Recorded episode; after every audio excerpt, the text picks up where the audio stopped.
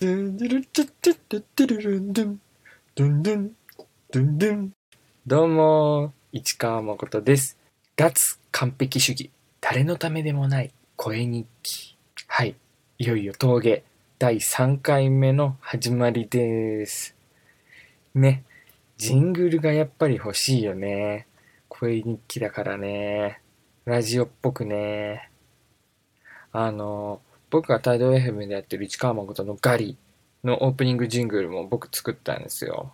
ちょっとなんか機会があれば、ポッドキャスト検索して調べてみてほしいなって思うんですけど、この番組はこの番組用で作りたいな。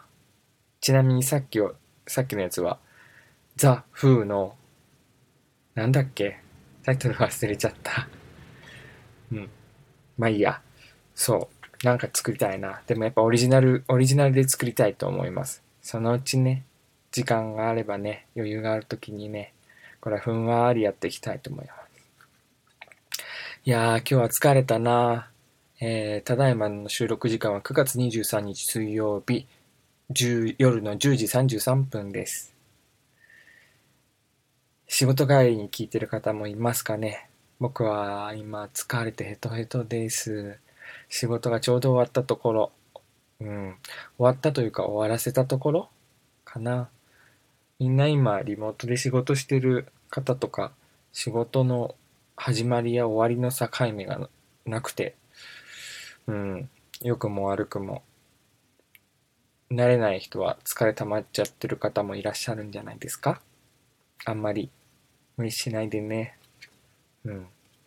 ちなみに僕のやってる仕事っていうのがね、あの、ちょっと言葉にするとかっこよくてですね。今ね、ゲーム作ってるんですよ。ゲーム。子供の時とか、将来ゲーム作りたいなって一度は思いませんでした？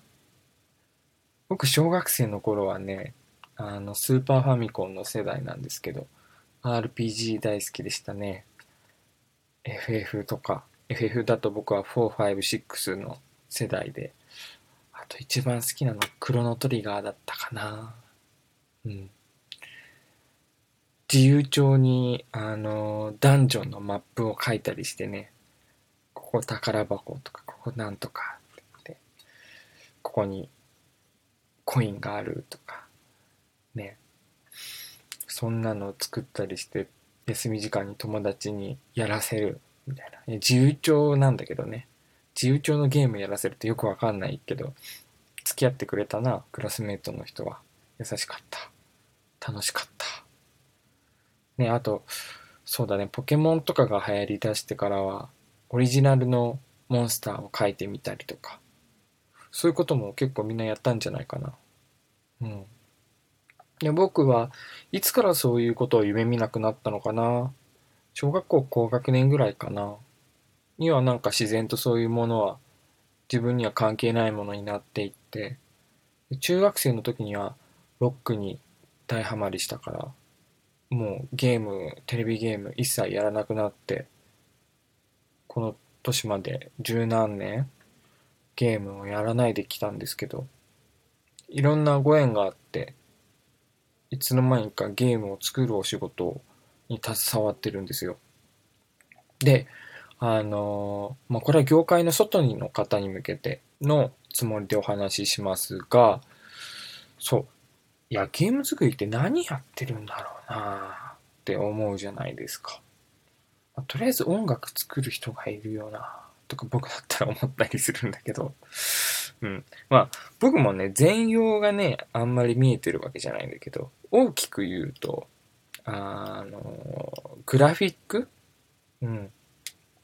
を作っているチームの人たちがいたり、うん、プログラム？プログラマーさんたちがいたり、あと企画、遊びをね、どんな遊びにするか。そういう遊びの部分を考える人たちがいたり。うん。そんな感じかな。すごくざっくり言うと。で、僕がいるのはグラフィックの中なので、その中に分解して言うと、まずはコンセプトアートって言って、どんな絵を作るか、まあ、どんなキャラクターがいるかとか、どんな世界観なのか、ね、あの未来なのか、太古の昔なのか、中世の時代なのか、宇宙なのか、とかね、そういう舞台設定、世界観を考えたり、キャラクターを考えたり、モンスターを考えたり、そういうコンセプトアーティストっていう方がいて、で、それをもとに、まあ今は CG で作る、まあ昔もなのかな。で、今は 3DCG を作るので、3DCG の人形？キャラクターの人形を実際にポリゴンで組み立てるんですよね。そういうのをモデラーさんって言うんですけど、まあモデラーさんは建物を作ったり、その世界の背景もモデルで組み立てたりするんですけど、映画とかもそうですね。例えばあの、ピクサーの映画とか、あれ全部 CG でできてるじゃないですか。あの感じですね。背景もキャラクターも全部モデラーさんっていう方たちが、えっ、ー、と CG の人形を組み立ててます。で、組み立てただけじゃ動かないから、そこの人形に骨を入れる人がいたり、その骨を動かすアニメーターさんがいたり、で、こうなんだ、うおーってやってオーラが出てくるとか、ビカビカって稲妻が出てくるとか、火花が散るとか、そういうエフェクトを作る人がいたり、うん、そんな感じかな。あとは UI、ユーザーインターフェースって言って 2D ですね。えっ、ー、と、ボタン？操作ボタンとか、そういうデザインをしたりね。なんかちょっとホームページを作るのとかと似てるかもしれない。そういうのを作る人がいたり、うん、そんな感じかな。あの、全く興味がなかった。興味じゃないな。興味はあったけど、考えたことがなかった人からすると、そうなんだって感じなんじゃないかなって思うんですけど、っていうのが、えっ、ー、と、2、3年前の僕からするとそうだったので、ねそんな中で僕は何をやっているかっていうと、うーん、こういうアーティストさんに来てほしいな、こういうアーティストさんに作ってもらったらいいかなっていう、アサインっていうのかなそういうのをやったり、えっ、ー、と、進行管理、ちゃんと予定通りに進んでるかな遅れてる人いないかなとか、あの、ちゃんと企画通りに動いてるかなとか、そういうのを考えたりするような仕事をしたりしてます。うん。まあ、仕事の話はもうしないかなっていうつもりでいるんだけど、あまあね、小さい tips とか、誰にでも役立つお話とかは、これからもしていきたいなって思うんですけど、今日はちょっと僕がね、働いているところを、こんな感じだよっていうのをお話ししてみました。もう初めて話しましたよ、こんな。恥ずかしいもんな。恥ずかしくないんだけどね。でもね、あの、20歳ぐらいの頃は、やっぱ音楽だけで食ってるって見せたくて、うん。食えるわけがないんだけどね。お仕事の話はしない、みたいな。その生活感ある話はしない、みたいな。そういうのちょっとこだわってた時期もあるんですけど。なんかもうそういうの、この番組ではね、赤裸々にしていこうかなって思って。